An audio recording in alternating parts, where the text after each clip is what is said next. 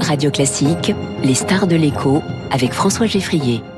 Et avec Swiss Life Asset Managers, investissez dans une croissance responsable et des décisions durables. Les stars de l'écho avec ce matin, Philippe Colléon, bonjour. Bonjour. Bienvenue sur Radio Classique, vous êtes le directeur général d'Acadomia. Est-ce que la rentrée des élèves et des profs Acadomia s'est bien passée? Alors pour l'instant, elle s'est très très bien passée. On suit à peu près 100 000 élèves. Alors c'est vrai que c'est. Il y a déjà des cours là, des petits cours qui ah, ont commencé. Il y a déjà des cours qui ont commencé même avant la rentrée scolaire, vu qu'on a beaucoup de stages de, de pré-rentrée. Euh, et c'est une rentrée effectivement riche en, en transformation, avec le crédit d'impôt instantané, qui est une vraie euh, transformation quelque part pour notre secteur. Et puis l'ouverture de nos écoles. Euh, donc on a une rentrée, je dirais, comme euh, les établissements scolaires sur nos sept établissements. Donc voilà, tout se passe très bien. Alors on va revenir sur ces oui. différents points que vous évoquez. Je voudrais d'abord votre sentiment, votre réflexion sur la pénurie de profs dans l'éducation nationale. Qu'est-ce que ça vous inspire? Bah, Effectivement, il y a une, une, un manque de vocation, un manque de vocation, d'intérêt de, de, sur ce poste-là.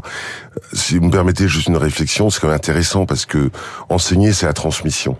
Euh, chaque année, il y a 20 000 enseignants qui partent à la retraite. C'est-à-dire qu'on met à la poubelle quelque, quelque part 800 000 années d'expérience et on recrute mmh. 20 000 nouvel enseignant qu'on va mettre euh, gérer sans formation. Alors c'est ce qu'on a essayé nous. Donc vous dites faisons une réforme des retraites. non, je dis à un moment utilisons l'expérience de certains très bons enseignants qui vont partir ou qui partent à la retraite pour former les nouveaux. C'est ce qu'on fait chez Academia. C'est-à-dire oui. qu'on a de, des, des, des, enseignants chez nous qui forment les nouveaux enseignants. Et ça marche très très bien. Et est-ce que l'attractivité euh, du métier, le salaire, c'est 90% du problème, vous diriez, ou c'est plus structurel? C'est plus structurel. Euh, je pense qu'effectivement le salaire est une des composantes, mais c'est aussi le, le, sens du métier. Euh, le, euh, voilà, donc qui, a, qui, enlève de l'appétence quelque part à, oui. à ce métier-là. Je crois qu'il y avait des études qui montraient que un enseignant était payé 3-4 fois le SMIC il y a, il y a, il y a 60 il y a ans et aujourd'hui ouais. c'est 1,5 ouais. fois le SMIC. Donc il y a forcément cette notion de salaire qui intervient. Euh, et en même temps, on dépense beaucoup en France pour l'éducation. C'est un peu le paradoxe. On dépense beaucoup d'argent et en même temps, on a 800 000 enseignants malheureux. Alors euh, Philippe Colléon, est-ce que vous aussi, chez Academia, vous manquez de profs? Alors, on manque pas de profs pour cette rentrée. On a, je dirais, beaucoup de, de fidélisation de, de, nos enseignants. Euh, maintenant, on vit un développement. Euh, je, on, va, on, va, y revenir avec le cri d'impôt instantané. Mais qui sont vos professeurs? Quelles, qualifications ont-ils et, et, comment vous les formez s'ils sont formés? Alors, on a à peu près sur nos 15 000 enseignants, c'est pas rien, euh, à peu près un quart qui sont des étudiants de grandes écoles, donc euh, et qui correspondent très bien à une typologie d'élèves qu'il faut suivre. C'est un peu le grand frère. Mmh. Et puis, on a des enseignants vacataires, on a des enseignants à la retraite, on a des gens qui quelque part euh, sont ont fait des écoles d'ingénieurs, etc., qui veulent enseigner. Cette, cette appétence pour l'envie de transmettre est toujours intacte. Maintenant, c'est des conditions de transmettre qui sont un petit peu différentes. Et c'est vrai que animer un petit groupe de 6-7 élèves ou une classe de 5 élèves ou un cours particulier, eh bien quelque part, et peut-être que tout l'environnement qui souvent euh, crée de la désaffection sur le métier enseignant, mais il le retrouve chez Academia. Alors j'ai été très intéressé par ces projets que vous avez lancés. L'école A, Qu'est-ce que c'est que cette école? Décrivez-nous là et, pourquoi vous avez lancé ces établissements, l'école A? Alors l'école A, déjà c'est un réseau de sept agences avec des, des, des, particularités un peu différentes. Parfois, ce sont des sports-études comme on a au Auxerre, à Lorient, avec Tony Parker à Lyon. Donc ça peut être euh, des euh, aménagées, mais on a ouvert une école, une nouvelle école à Paris, euh, qui effectivement qui s'appelle l'école A et qui particularité justement c'est de dire c'est bien de critiquer de dire bah, il faut faire autrement bah faisons autrement. Euh, donc c'est une école où euh, déjà il y a 15 élèves maximum euh, dans, la classe et qui a géré pour vocation de préparer chaque élève au monde de demain c'est-à-dire à un moment les préparer au monde du supérieur, les préparer. Donc c'est un autre enseignement. Aux besoins du marché aussi. Aux, aux besoins du ouais. marché. Euh, nos, nos, nos, classes seront de plus en plus bilingues. Donc c'est euh, anglais trans. Et puis quelque part, on a des cours par exemple multimatières. Donc on va faire euh, philo et euh, euh, histoire géo. Euh, on va faire les cours en dehors de l'école. Alors c'est pas de la visite de musée, c'est des cours en dehors de l'école. Ouais. C'est beaucoup de travail collaboratif. On leur apprend déjà à travailler à plusieurs. Donc c'est une nouvelle pédagogie ont été voir quelque part dans les pays du Nord, pays nordiques, anglo-saxons. Vous avez été chercher, euh, on a été chercher ce qui nous semblait ailleurs. ailleurs. Aussi dans et les neurosciences, je crois. Tout à fait, dans les neurosciences.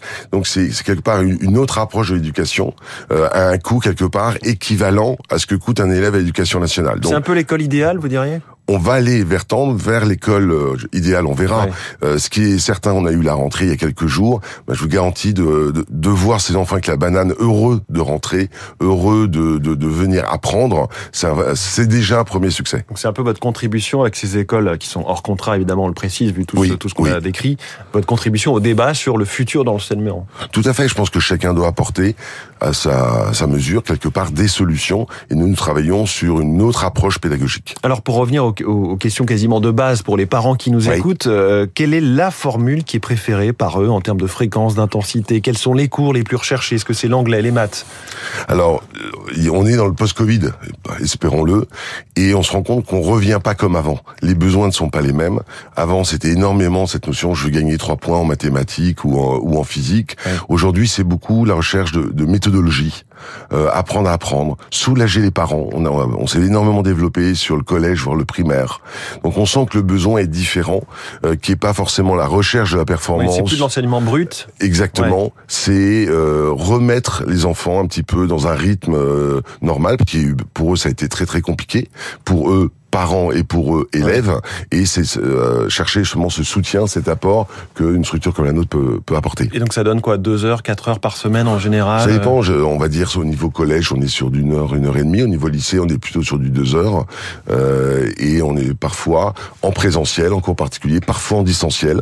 C'est vrai que le, on est quand même la première entreprise européenne. On a suivi 75 000 élèves en distanciel. Euh, voilà. Donc quel est l'avenir de ces dispositifs? Vous vous présentez comme une EdTech, c'est-à-dire une entreprise de la tech spécialisée dans l'éducation. Est-ce que vraiment, euh, on, en, est un petit peu revenu hein, de tout ce distanciel? Est-ce qu'il y a toujours cette appétence? Est-ce que ça va continuer euh? Alors, ça, ça, va continuer à partir du moment où on garde l'humain au centre du projet. C'est-à-dire c'est l'enseignant qui euh, et le conseil qui va faire la différence. Eh bien, par exemple, pour un élève qui veut faire une prépa, qui est loin de Paris, eh bien le distanciel lui permet d'être en contact, de travailler avec les meilleurs enseignants. Voilà. Donc euh, parfois la, le, le distanciel a ses apports, parfois il faut du collectif, parfois il faut de l'individuel. Donc c'est de pouvoir avoir toutes ces solutions pour pouvoir proposer en fonction du besoin de, de l'enfant euh, la meilleure solution. Philippe Colléon, vous en avez parlé, le crédit d'impôt instantané, il est en place depuis quelques mois. Est-ce que ça fonctionne bien? Est-ce que ça, ça change la vie des familles, la vôtre aussi? Alors c'est une vraie révolution. Euh, c'est simple. Aujourd'hui on est dans un système inflationniste les, les, cours particuliers vont être divisés par deux. C'est-à-dire que là où vous payez par exemple 40 euros avant et vous aviez un crédit d'impôt un an après de, de 50%, aujourd'hui vous constatez cette réduction d'impôt immédiatement. C'est-à-dire que euh, le, le, un cours particulier en moyenne va coûter 20 euros. On et la famille, à ce moment-là. On débourse que 20 euros. C'est ça qui est important. C'est très important et c'est là pour tous les foyers. C'est-à-dire que vous soyez imposable ou non imposable, vous ne payez que 50%. Mmh. Donc l'objectif du gouvernement, bien sûr, c'est pas de favoriser les entreprises comme nous, c'est vraiment lutter contre le travail au noir. Euh, faire rentrer des enseignants dans un système, payer des cotisations sociales, bénéficier de tous les avantages. Donc quelque part, c'est permettre au plus grand nombre de bénéficier de la qualité de l'académia et pas être obligé de passer par le travail au noir. Mais ça pourrait doper euh, un secteur comme le vôtre? Vous voyez déjà un effet potentiel? Ça devrait participer effectivement à la croissance. Euh, encore faut-il que ces dispositifs soient euh, connus. Donc euh, merci de, m'accueillir. Mais effectivement, dans les 2-3 ans, on pense à des croissances de 30-40%. Est-ce qu'on est capable de dire, dernière question, si, si le niveau des élèves baisse d'année en année, comme on l'entend euh, très souvent, ou aussi par les classements, PISA et autres euh, évaluations? Euh, bah, Je ne peux pas contredire toutes ces études qui sont faites. C'est vrai que quelque part, le, le, le, niveau moyen baisse, et on, va, on constate surtout dans le monde du supérieur. Alors, est-ce que c'est lié au Covid? Est-ce que c'est lié à l'enseignement? Est-ce que c'est lié à la massification de l'enseignement, avec 85% d'enfants qu'on va emmener au bac? Ouais. euh, Voilà, mais c'est sûr qu'aujourd'hui, euh, déjà, j'ai envie de dire, les l'apprentissage n'est pas adapté aux enfants d'aujourd'hui, ou avec les, les, réseaux sociaux, etc. Ça doit aller vite, ça doit être dynamique, ça doit être euh, interactif, ça doit être collaboratif, et il faut que effectivement l'enseignement s'adapte à cette génération-là. D'où l'intérêt notamment de, de, ce que vous nous avez expliqué avec l'école A. Merci beaucoup Philippe Colléon, directeur général d'Academia, notre star de l'écho ce matin. Il est 7h22, cours de rattrapage pour socialistes qui auraient oublié leur propre histoire. C'est l'info politique.